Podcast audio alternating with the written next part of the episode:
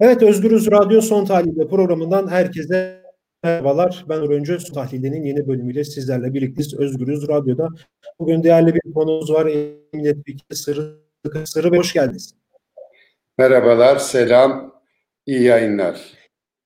Teşekkürler. Evet bugün Sırrı Bey'le HDP'den operasyonu konuşacağız. Biliyorsunuz geçtiğimiz hafta Cuma günü e, Şafak baskınıyla HDP'li eski yöneticilere, 82 yöneticiye e, operasyon çekildi. Gözaltılar gerçekleştirildi. İşte aralarında HDP'li Kars Belediye Başkanı Ayhan Bilge'nin de olduğu, yine eski HDP milletvekilleri Ayla Katata, Sırrı Süreyya Önder, Altan Tan, Nazmi Gür, Emine Beyza Üstün, Emine Ayna ve e, mevcut MYK üyesi Artın Öz'ün aralarında bulunduğu 82 kişi hakkında e, gözaltı kararı vardı. Gözaltına alındılar. 4 günlük bir gözaltı süreci vardı. 6-8 Ekim 2004'teki Kobane olaylarıyla ilgili e, bugün bu programa başlarken de gözaltı sürelerinin e, uzatıldığı bilgisi de geldi. E, bugün bu konuyu konuşacağız. HDP yapılan bu operasyonu eski milletvekili Sırrı Sakık'la birlikte. Sırrı Bey şunu sormak istiyorum. Siz de geçmişte e, buna benzer operasyonlar yaşadınız.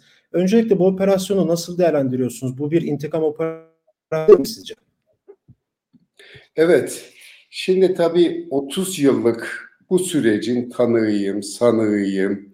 Geçmişten bugüne kadar hepten başlayan demokratik siyasal mücadelemizde bugünkü gelinen HDP sürecine kadar birkaç parti yani yanılmıyorsam 9 parti kapattık bu 10. parti. Her parti kapandığında her partinin yöneticileri yani genel merkez yöneticilerinden il ilçe yöneticilerine kadar hemen hemen hepimiz bu süreçleri yaşadık. Yani demokratik siyasetin hayat bulmaması, ülkeyi yönetenler, iktidarların adları değişebiliyor ama Kürt sorununa bakış açıları hiç değişmedi. 30 yıldır böyle devam etti. Ama partiler biz yüzde dörtlerle başladık. Bugün Türkiye'nin üçüncü büyük partisiyiz. Yüzde on üçlerde, on beşlerde, anketlerde bütün baskılara rağmen e, demokratik siyasette halkımız ısrar ediyor. Ama demokratik siyaseti içine sindirmeyen güçler sürekli bu operasyonları yapıyorlar. Operasyonların çare olmadığını, eğer çare olmuş olsa yüzde dörtlerden on üçlere, on beşlere Türkiye'nin üçüncü büyük partisi olmayız. Ve ne istiyoruz bu topraklarda? Hep beraber demokrasi, barış istiyoruz. Bu topraklarda çatışmanın, kanın durmasını istiyoruz. Bunların bedeli çok ağır bir şekilde ödeniyor. Bakın bugün 6-7 Ekim olaylarıyla ilgili birkaç gündür operasyon yapılıyor. Araya kaç yıl girdi? Araya 6 yıl girdi. Çok ilginçtir. Hatta daha çok yani şimdi bu arkadaşlarımızın ismi bilindiği için kamuoyunda tartışılıyor, konuşuluyor. O kadar çok isimsiz kahraman var ki sadece bir basın açıklamasına katıldığı için 11 yıl önce biliyorum binlerce mahkumiyet var. 6 yıl, 3 ay, 9 ay ceza veriliyor. Sadece 11 yıl önce işte e, il teşkilatının yaptığı bir basın açıklamasıyla orada bulunan il teşkilatının yöneticileri hiçbir şey ağızlarını açmadıkları halde 6 yıl, 3 ay, 9 ay ceza alıyorlar. Bugün yaşanan süreçte böyle. Peki yani evet hep beraber 6-7 Ekim olaylarında kim ki suçluysa, kim ki bu konuda günahı varsa hep beraber masaya koyalım, yatıralım, soruşturalım.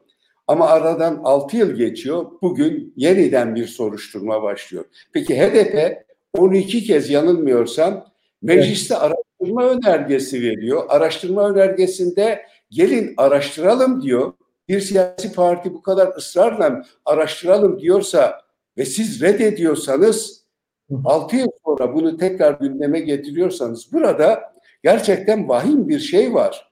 Bunu toplumun bilmesi lazım. 6-7 Ekim olaylarında ne oldu? 52 insan yaşamını yitirdi. Bakın bunlardan 38 ben çetele tutmuyorum. Bu 52 insan hepsi bizim değerimizdir. Ama bakın bütün algı operasyonu bir tek isim üzerinden yapılıyor. Diğer kalan insanlar insandan sayılmıyor. Biz 52 insanın acısını ortak bir acı olarak görüyoruz. Bu HDP'liydi, bu Hudapar'dı. Böyle bakmayız. İnsanlık adına da bakmayız. Yani bütün değerlerimiz adına da bakmayız. Hepsinin acısı bizim ortak acımızdır. Bu şekilde değerlendirilmesi gerekir. Ama ne yazık ki bunlar yapılmıyor. Bakın o tarihte ben Ağrı'da belediye başkanıydım. 6-7 evet. Ekim olmalarında. Ağrı'da da insanlarımız sokağa çıktılar. Demokratik taleplerini seslendirdiler. En demokratik haklarıdır.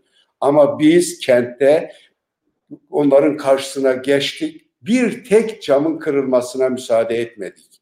Aynı şekilde bir gün sonra Muş'a gittim. Yani valinin ısrarı ve ricasıydı ve benim de görevimdir kentin huzuru, selameti. İki kentte bir tek cam kırılmadı. İnsanlar demokratik haklarını seslendirdiler. Ama ben Ağrı'da bir başka şeye tanıklık ettim. Ağrı'da bir çok görevli, yani o dönemde işte FETÖ kumpası dediğimiz şeyde tam da bu. Orada halkın bu kadar sağduyulu, demokratik bir hak olarak yani Kobani'de çatışma olmasın, insanlar ölmesin bu ıı, sesi yüksek sesten seslendirirken orada halkı tahrik eden güvenlik güçleri vardı. Ve bu güvenlik güçleri cam kırıyordular. Bu güvenlik güçlerinin hepsinin o tarihte ismini bilmem nelerini tespit ederek hem ilin başsavcısına hem de ilin valisine ilettim. Bakın burada bir şey oluyor. O tarihlerde darbe de olmam ama darbenin ön hazırlıkları vardı.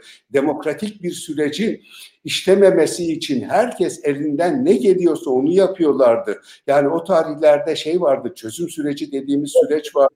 Biz de o süreci iki gözümüz gibi kollayıp koruyorduk. Hem devlet açısından da böylesi önemli bir süreç bizim açımızdan da. Ama bu süreci sabote etmek isteyenler her tarafta böylesi bir e, olayların tetiklenmesi için ellerinden ne geliyorsa onu yapıyorlardı. Bir başka şeye tanıklık ettim. Patnos bizim bir ilçemiz. Patnos'a gittim. Yani Ağrı'da, Muş'ta hiçbir şey yok ama Patnos'ta yerine bir edilmiş bir Patnos'a gittim, tanıklık ettim. Ve o dönemde Patnos'ta başsavcı olan biri yanılmıyorsam şu anda FETÖ'den dolayı içeride. Ve hatta Sayın Cumhurbaşkanı da açıklama yaptı o tarihte olaylara karışanların hepsini, bir soruşturma yok ve karışanların hepsini de serbest bırakmıştı. Ve ben gittim gördüm. Yani 6-7 Ekim olayları bu şekilde aslında değerlendirilmelidir. Ne oldu, ne bitti? Hepimizin görevi bu. Bu işin sorumlusu HDP değil. HDP'nin bugün e, bütün arkadaşlarımı çok yakından tanıyorum, biliyorum ama medyada da görüyorum zaman zaman tartışmalar oluyor. Bazı şahsiyetleri bu işin dışında tutarak aslında bütün arkadaşlarımız demokratik siyasete inanan ve yıllardır tanıyorum. Hepten bugüne kadar gelen arkadaşlarım var. Yani kiminin ismi bilinmez edilmez ama biz ciddi algı operasyonu e, yaratılarak diğer arkadaşları mahkum bilen hepsi gerçekten bu topraklarda barışın hayat bulması için çaba sarf eden arkadaşlarımızdır. Yani kimler ki gözaltına alınmışsa ismi bilinen bilinmeyenler. Hepsinin ortak arzusu şu topraklarda silahlar sussun, kan deryası olmasın. Hepimiz yani uzun süre bu sürece katkımızın nedeni de budur. Benim mesela Ağrı'ya gidişimin nedeni gerçekten o çözüm sürecinin hayat bulduğu dönemdi. Yani ben belediyeci değilim, Ağrılı değilim ama demokratik siyaset büyüyecekse, bize de görev düşecekse her arkadaşımız bir şövalye gibi bu e, işi örerek yani ağır bedeller ödeyerek tam bu noktaya kadar geldi. Şimdi ne oluyor peki? Bakın Selahattin'i mahkum etmek istiyorlar. Yani mahkemeler Selahattin'i tahliye ediyor. Ahim haksız bir uygulama diyor. Anayasa Mahkemesi haksız diyor. Mahkum ediyor. Yani tazminat ödüyor. Selahattin'in dışarıda olması gerekirken ama ne oluyor? Bir başka tutuklama çıkıyor. Bir başka tutuklama bir yıldır iddianame hazırlanmıyor. Şimdi bakın biraz önce ben de duydum dört gün daha süre uzatıldı. Büyük ihtimal bir dört gün daha da uzatılacak. Öyle denk getirecekler ki nereye denk getirecekler? 6 Ekim olaylarının gününe denk getirip mahkeme gününü büyük ihtimal bu benim görebildiğim kadarıyla yani buraya doğru gittiğini görüyoruz. Ve özellikle biz Kürtler için bakın nasıl Türkiye'de işte her vatandaş askerlik yapmakla yükümlüdür. e, yani yasa öyle diyor, anayasa öyle diyor. Biz Kürtler de eğer demokratik siyasette yani siyaset yapıyorsak, Kürt sorununun barışçıl bir şekilde çözülmesini talep ediyorsak, demokratik hakların hayat bulmasını istiyorsak sanki bir anayasal görevdir, sanki bir yasal e, düzenlemedir. Hepimizin 5 yıl, 10 yıl arasında cezaevine girmek gibi bir zorunluluğumuz var. Bütün siyasetçilerin böylesi bir e, e, haksızlıkla karşı karşıya geçmişten bugüne kadar bu demokratik siyasette bundan bütün arkadaşlarımız çok ağır bedeller ödedi. Türkiye çok ağır bedeller ödedi. Bu bedellerin ortadan kalkması gerekirken tam tersi her gün bakın geçmişten bugüne kadar 30 yıldır aktif siyasetteyim. Yani Özal'dan Demirel'e, Demirel'den tutun Türkeş'e, Türkeş'ten Erbakan'a kadar, Çiller'den Mesut Yılmaz'a, yani bugünkü bütün aktörlere kadar hepsiyle birebir parlamentoda, iktidarlarda bir arada olduk, muhalefette bir arada olduk ama Türkiye'nin demokratikleşmesi için çok çaba sar. Ama partiler değişiyor ama Türkiye'nin temel politikaları değişmiyor. Biz o tarihte işte 2002 yılında kurulan AK Parti yani bir değişim dönüşüm e, şiarıyla iktidar oldu. Bize de çok büyük güvenler e, verdi. Türkiye toplumuna da. Hatta 2000 e, pardon 1994 yılındaki haksızlığı ortadan kaldıran cezaevindeki arkadaşlarımız biz tahliye olmuştuk ama arkadaşlarımız cezaevinde kalmıştı. Leyla Zana, Hatip Dicle, Orhan Doğan, Selim Sadak. Ahim'in kararlarını hayata geçiren AK Parti olmuştu. Biz işte yani bir görüşme ve müzakere sürecinin başladığı bir AKP süreci hep birlikte yaşadık. İşte Türkiye sorunlarını çözüyor. Bu umutlarla çok büyük e, destekler de sunduk. Ama yeniden biz başa döndük, yeniden geldik, yeniden tutuklama, yeniden yok sayma, e, yeniden uzun yıllar e, yani Kürt siyasetçilerine e, cezaevi yani e, bu geçmişte yaşandı. Yeniden bunları yaşamanın kimseye bir yararı yok. Kendimden bir örnek vermek istiyorum. Bakın ben bin, e, yani 90 e, pardon 2014 seçimlerinde Ağrı'ya gittik.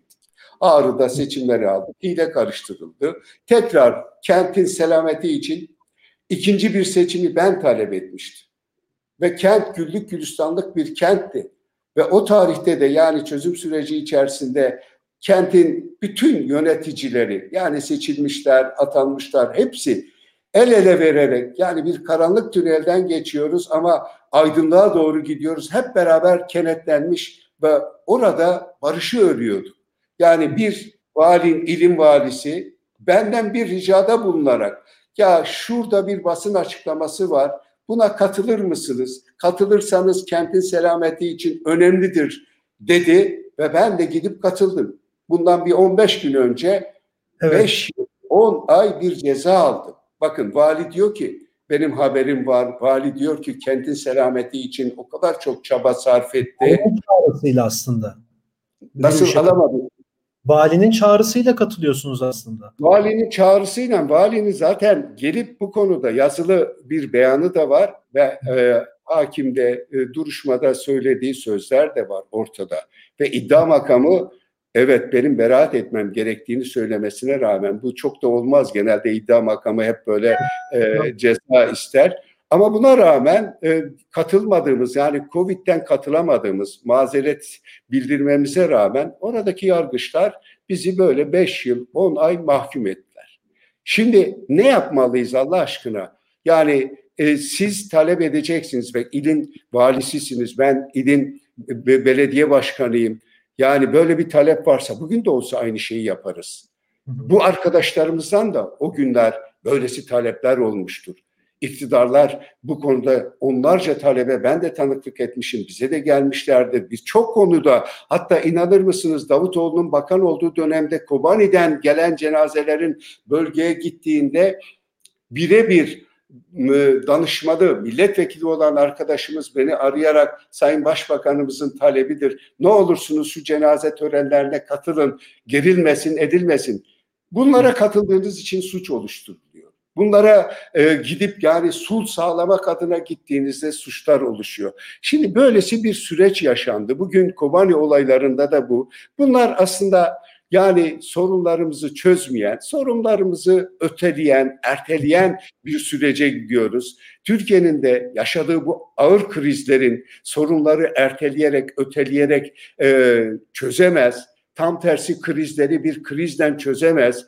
Burada bir sorun varsa bu sorunun adını koyup hep beraber çözmeliyiz. Burada en büyük sıkıntı da şu. Yani Türkiye'de iktidarın evet böylesi bir uygulaması var ama bunun yanı başında muhalefetin de bu konuda ikilem içerisinde kalması, cesur davranmaması, yani ne istediğini çok açıkça söyleyememesi, yani bir de Kürtlerde çok meşhur bir söz var diyor, dev huestin koduk pişt olmaz.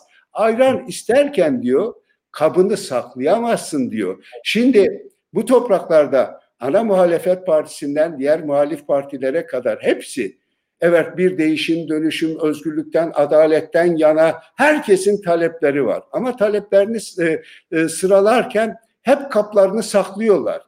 Olmaz böyle bir şey. Eğer burada büyük bir haksızlık varsa bunun adını koyacaksınız. Zaman zaman görüyorum mesela sosyal medyada ana muhalefetten tepki var. Şu şahsiyete şu yapılmamalıydı.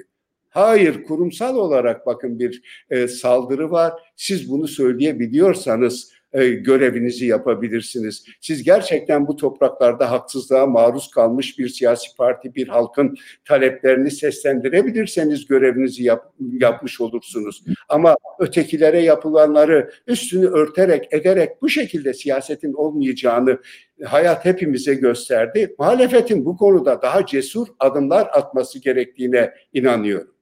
Peki size şunu da sormak istiyorum. Şimdi Cuma günkü bu operasyon sırasında e, HDP eş genel başkanı Mithat Sancar da e, basını karşısına geçti. Açıklamalarda bulundu. Aslında isim vermeden de Davutoğlu'nu da işaret etti. Şimdi baktığımız zaman siz de belirttiniz. Yani geçmişten bugünümüze 6 yılda HDP tam 12 kez e, 6-8 Ekim Kobani olayları araştırılsın diye önerge verdi. Bu hep reddedildi AKP ve MHP oylarıyla ve biz 6 yıl sonra böyle bir operasyonla tekrardan karşılaştık. Şimdi o dönemin başbakanı var Ahmet Davutoğlu. Yani çok Türkiye'nin en kritik yıllarından biri biliyorsunuz o dönem. İşte Ahmet Davutoğlu dönemi. Ee, sizce Ahmet Davutoğlu ve partisi de aslında HDP yapılan operasyonu kınadı, eleştirdi, buradan bir eleştiri yaptı. E, burada Davutoğlu'nun rolü nasıl olmalı? Yani Davutoğlu e, çıkıp konuşsa aslında e, 6-8 Ekim Kobani olaylarından tutalım da 10 Ekim'e Suruç'a kadar birçok şey sizce çözülebilir mi? Valla herkes bildiğini çok açıkça ortaya koyarsa bu topraklarda çözülmeyecek hiçbir sorunumuz yok. Benim uzun yıllar bir parlamento e, deneyimim oldu. Ben birçok yani bütün kesimlerden de görüşüyordum. Yani bunu bir gün İçişleri Bakanı bana açıkça söyledi. Kontrol edemediğimiz güçler var. Davutoğlu da aynı şeyi söylüyor o dönemde ne olduğunu, ne bittiğini sizden bizden e, çok daha iyi bilen çünkü devleti yönetiyorlardı. Ve ben açıkça söylüyorum bakın İlhan küçük bir yerde Ağrı'da çıksın İlim valisi desin ki bu olaylarda benim e, benden talepleri olmamışsa benim yani kendisi rica etmiş değil ben 10 gün gidip yatmaya hazırım. Bu kadar açık. Ama bu konuda o gün bunları talep edenler bugün cesur davranmalılar. Davutoğlu da aynı şekilde bildiklerini açıkça masaya yatırmalı ve kamuoyunun bunları bilmesi gerekir. Geçmişten bugüne kadar. Çünkü biz geçmişten bugüne kadar bütün yani devlet adına işlenen günahların üstünü hep örtmeye çalıştık ve o gündür bugündür günahların üstü örtüldüğü için kimse korkusundan bir şey demiyor. Ve bu ülkeye yapılabilecek en büyük haksızlıklardan biri de budur.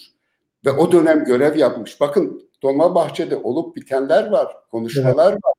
Onların o, onların o günkü aktörleri bugün çıkıp ortaya bunları koymalıdır, tartışmalıdır, konuşmalıdır. Yani bu ülkeyi bugünkü o Avrasya ruhuna, o ırkçı milliyetçi ruhuna kimsenin teslim etmeye hakkı yoktur. Türkiye'yi bir bataklığa doğru sürüklemeye hiç hiç kimsenin hakkı yok. Yani bugün yani sıfır noktalarında olan bir oy oranıyla çıkıp her gece ekranlarda bir Doğu Perinçe'yi yani evet. politikalarıyla bu ülkeyi yönetmeye sadece işte Bahçeli'nin istediğini içeriden çıkarıp istediğini içeriye tıkayan bir anlayış. Bu, bu, bu, bunun adı bir hukuk devleti değil. Hiç kimsenin yani masum olan hiçbir insanın içeride olmasını asla istemeyiz. Biz bu toprakların mağdurlarıyız. Evet. Ama birçok yani suçlunun elini kolunu sallayarak cezaevinden çıktığını ama bu ülkenin belediye başkanlarından, milletvekillerinden, il, ilçe teşkilatlarından, gazetecilerinden birçok insanın masum bir şekilde cezaevinde olduğu bir süreçte yani siyasi partilerin ben ayrım yapmadan hepsinin İyi Parti'den, Gelecek Partisi, Deva Partisi'nden, MHP'den, e, Saadet Partisi herkesin bu konuda ortaklaşması gerektiğine, ortaklaşırsak sorunları cesur bir şekilde masaya yatırabilirsek bu operasyonların hiçbirinin bir karşılığı olmaz. Bu operasyonlar gerçekten ülkemizi e, daha ileriye götüren operasyonlar değil. Daha çok özgürlüklerimizi kısıtlayan, her gün AHİM'in kararları var. Her gün Anayasa Mahkemesi'nin kararları var. Yani şimdi en üst yargı organlarından bahsediyoruz ve onlar da dönüp bu konuda kararlar veriyorsa, dönüp efendim bakın Ayhan Bilgen'le ilgili yani tutuklanmıştır sonrası AHİM'in kararları var. İkinci bir e, e, tutuklama hani neresinden bakarsanız bir tutarsızlıkla karşı karşıyayız. Onun için yani bizim hepimizin bir muhasebe yapması gerekir. Bu ülkeyi eğer gerçekten siyasi partiler kurulduğunda ülkenin temel sorunlarını çözmek istiyorlarsa, barışı, kardeşliği e, hayata geçirmek istiyorlarsa e, korkmadan bütün politikalarını ortaya e, koymalılar korkan bir muhalefet Türkiye'yi özgürlüklere doğru götüremez. Peki. Son olarak size şunu sormak istiyorum. Şimdi bu operasyonu yürüten Ankara Cumhuriyet Başsavcılığı e, siz de takip etmişsinizdir. Geçtiğimiz hafta evlendi. Devlet erkanı önünde evlendi. E, düğünden sonra da eşiyle birlikte saraya gitti. Erdoğan görüştü. O görüşmeden sonra önümüzdeki geçen hafta içi Selahattin Demirtaş'a dava açıldı. Açan Ankara Cumhuriyet Başsavcılığı. Çünkü Selahattin Demirtaş'ın mahkemedeki savunmasından kaynaklı böyle bir dava açtı. 3 yıla kadar hapis sistemi. Bu duyuldu. İki gün sonra da HDP'ye 6-8 Ekim Kobana olayları ile ilgili de operasyon çekildi. Şimdi bu, oradan baktığınız zaman eski bir milletvekili olarak yine politikacısınız, siyasetçisiniz. E, çok değerli bir yere sahipsiniz. Yargının yani bu kadar e, iktidarın iktidarla iç içe geçmesini nasıl yorumluyorsunuz? Evet. Zaten Türkiye'nin temel sorunu da bu. Uzun süredir yani ana muhalefet partisinin ta Ankara'dan başlattığı İstanbul'a kadar adalet yürüyüşü e, sadece evet. adalet Enis Berberoğlu için değil. Adalet bu topraklarda hepimiz için. Yani bir e, hava su kadar gerekli. Yani yargının bağımsızlığını istiyoruz biz de hep beraber. Şimdi Selahattin Bey bir e, savunmasında yani yargının bağımsız olması gerektiğini söylüyor. Evet. Sandıkların kurulacağını, hesap sorulacağını, bunun neresinde bir suç ararsınız? Yani sandığa inanıyor, yargının bağımsız olması gerektiğini söylüyor ve yargının da temel görevi de budur. Yani yargının üst mahkemelerin kararlarına uyması gerektiğini söylüyor. Bu topraklarda ne yazık ki adalet öldüğü için e, bu tür şeylerden karşı karşıyayız. Yani şu şu ara Türkiye'nin en büyük ihtiyacı hepimizin nefes alabileceğiz. Evet. Ya artık nefes alamıyoruz. Yargının bu konuda bağımsız ve adil çalışması gerekir. Yani e, gizli tanıklarla, bilmem e, küçücük öç intikamlarıyla, e, çok da gencecik hakimler var. Geçen günde bir e, e, söyleşide söylemiştim eminim ki yani benim içinde çıkan mahkumiyetin ve birçok arkadaşımızla ilgili de o mahkumiyetlerin e, temel nedeni o. Çok gencecik yargıçlar ve adımız önlerine geldiğinde bize bir düşman hukuku uygulanıyor ve buradan anında mahkumiyetler çıkıyor. Hayır, böyle davranamazsınız. Hiç kimsenin buna hakkı yok. Yani e, hele hele bir başsavcıysanız adalet dağıtacaksınız. Adaletinizden var olacaksınız. Adaletsizliğinizden gündeme gelmeyeceksiniz. Adaletinizden geleceksiniz. Yani bütün yargıçların buna dikkat etmesi gerekir. Sırrı Bey çok teşekkür ederim programımıza katıldığınız için. Ben teşekkür ediyorum. Tekrar sevgiler. Evet, eski milletvekili Sırrı Sakık'la birlikteydik. Bugün HDP yapılan operasyonu konuştuk. Ee, 82 gözaltı var. Ee, eski milletvekillerinin de aralarında bulunduğu 82 HDP'li. Ee, Cuma günü gözaltına alındı. Normalde bugün gözaltı süresi bitecek ama ek 4 gün daha gözaltı süreleri uzatıldı. Ee, bugün Sırrı Bey'le bu konuyu konuştuk. HDP yapılan 6-8 Ekim Kobane olayları gözaltılarını konuştuk. Yarın başka bir bölümde görüşmek dileğiyle. Şimdilik hoşçakalın.